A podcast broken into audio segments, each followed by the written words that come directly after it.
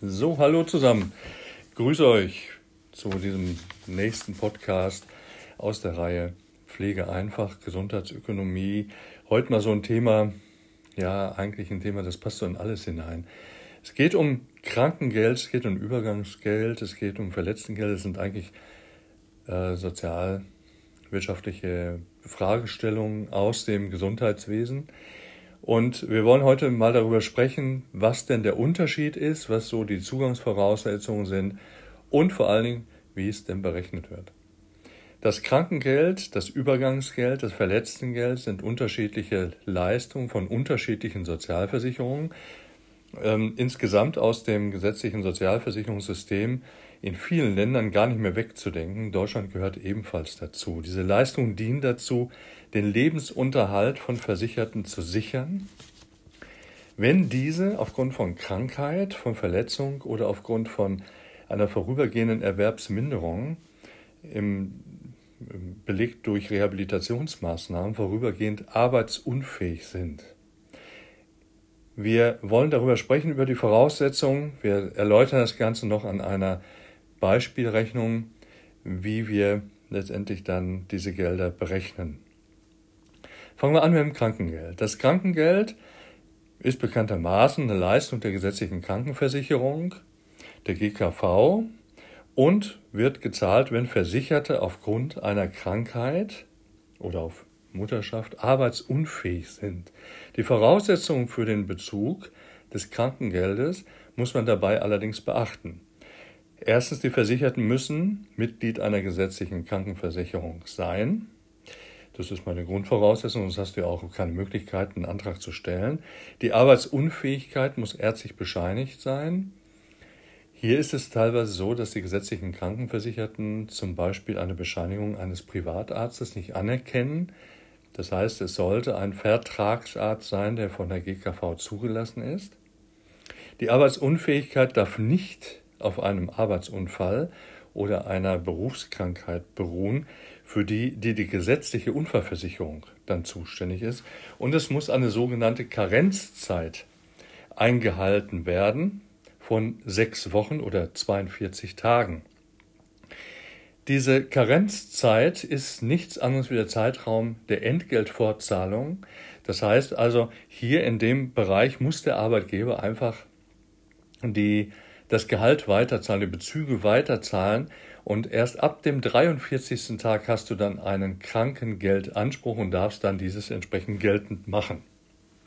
Dieses Krankengeld und die Höhe des Krankengeldes ist aber auch nicht dein letztes Bruttoeinkommen, weil das äh, wäre, sagen wir mal, einfach, du bekommst, hast diesen Krankengeldbezug, wenn du jetzt beispielsweise in, äh, im letzten Monat sehr gut verdient hast, und dann hättest du natürlich ein relativ hohes Krankengeld für, den, äh, für die Wochen ab dem 43. Tag. Das geht so nicht, sondern die Berechnung erfolgt auf Basis des Durchschnitts der letzten drei abgerechneten Monate vor Eintritt der Arbeitsunfähigkeit.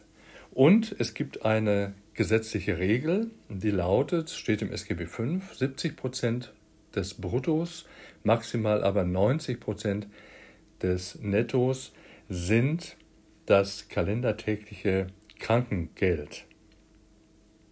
Das heißt also, du kriegst höchstens 70 Prozent des Bruttos, höchstens 90 Prozent des Nettos. Und zwar höchstens meint, dass eine Vergleichsrechnung gemacht wird. Es wird eine Bruttorechnung gemacht, es wird eine Nettorechnung gemacht, es wird geguckt, welcher kalendertägliche Betrag ist am geringsten und das bekommst du letztendlich dann ausgezahlt oder beziehungsweise als Berechnungsgrundlage für die Zeit, die du Krankengeldanspruch hast, wird das dann zugrunde gelegt. Wir machen mal eine Beispielrechnung. Nehmen wir mal an, ein Versicherter hatte in den letzten drei Monaten vor Eintritt der Arbeitsunfähigkeit ein Bruttoarbeitsentgelt von jeweils 3000 Euro pro Monat und ein Nettoarbeitsentgelt von 2400 Euro pro Monat. Also die Regel heißt ja 70 vom Brutto, 90, maximal 90 vom Netto. 70 Prozent vom Brutto sind 2100 Euro und 90 Prozent vom Netto wären von diesen 2400 Euro 2160 Euro. Jetzt ist, sind die 70 Prozent vom Brutto geringer als die 90 Prozent des Nettos, also legt die Krankenversicherung die 2100 Euro zugrunde. Jetzt heißt es ja kalendertäglich. Kalendertäglich bedeutet also nichts anderes, dass ich jetzt diese 2100 Euro durch 30 teile. 30 deshalb, was sind 30 Tage pro Monat? Und die Krankenversicherung, so wie Banken auch und alle anderen Versicherungen, rechnen mit, mit jedem Monat, ob das der Februar ist, der August ist, rechnen immer mit 30 Tagen. Also teilen wir jetzt diese 2100 Euro durch 30, sind also 70 Euro pro Tag. Da gibt es auch eine Grenze, wie hoch ich letztendlich gehen kann. Die liegt, die lag, muss man dazu sagen, 2022 bei 126,50 Euro pro Tag. Das heißt, ich bekomme also jetzt nicht unbedingt unbegrenzt das Krankengeld pro Tag dann äh, ausbezahlt. Diese Begrenzung hängt von der Beitragsbemessungsgrenze ab. Und die, wie wir ja wissen, staffelt sich ja jedes Jahr neu und wird neu festgelegt und das ist ja meistens im Oktober, November der Fall. Aber nochmal zurück zu unserem Beispiel. Also wir nehmen jetzt die 2100 Euro, haben wir jetzt durch 30 Tage geteilt, sind also 70 Euro und diese 70 Euro, die werden multipliziert mit den Tagen des Krankengeldanspruchs. Gehen wir zum Übergangsgeld. Das Übergangsgeld ist eine Leistung der gesetzlichen Rentenversicherung und wird gezahlt, wenn Versicherer, Versicherte Rehabilitationsmaßnahmen teilnehmen, also nicht arbeitsfähig sind und dadurch vorübergehend nicht arbeiten können.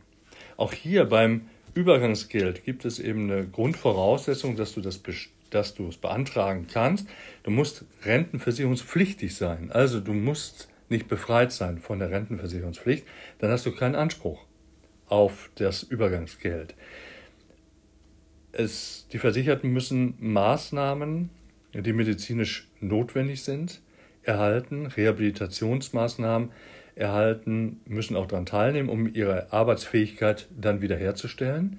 Die Maßnahmen müssen von einem Sozialleistungsträger bewilligt sein. Das muss nicht die Rentenversicherung sein, es kann auch die Arbeitslosenversicherung beispielsweise sein.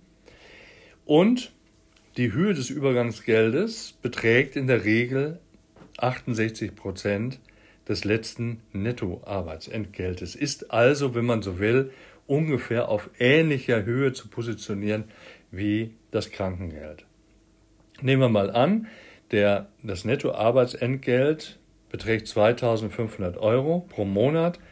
Davon 68 Prozent sind wir bei 1700 Euro pro Monat.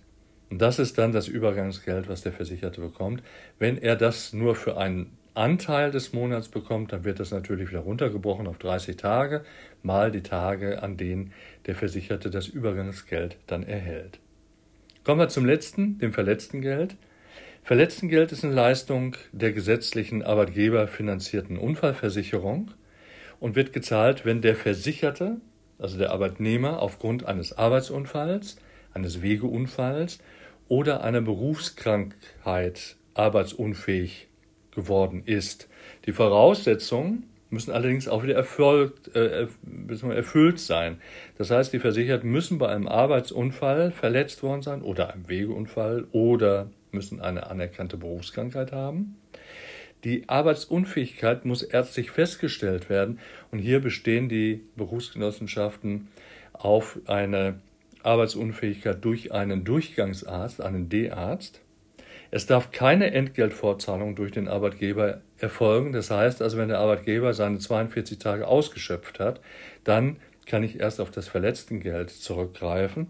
Und die Höhe des Verletztengeldes beträgt in der Regel 80 Prozent des letzten Nettoarbeitsentgeltes, also doch ein ganzer Schwung mehr als das Übergangsgeld. Wieder ein Beispiel, nehmen wir mal an, wir haben 2600 Nettoentgelt und somit bekommt dann der Versicherte diese 80 Prozent davon, also 2080 Euro pro Monat, würde dann wieder, wenn er das nur teilweise bekommt, für einen Teilmonat würde wieder runtergerechnet werden, durch 30 geteilt auf den einzelnen Tag, mal die Anzahl der Tage, für die er ein verletzten Geld dann bekommt.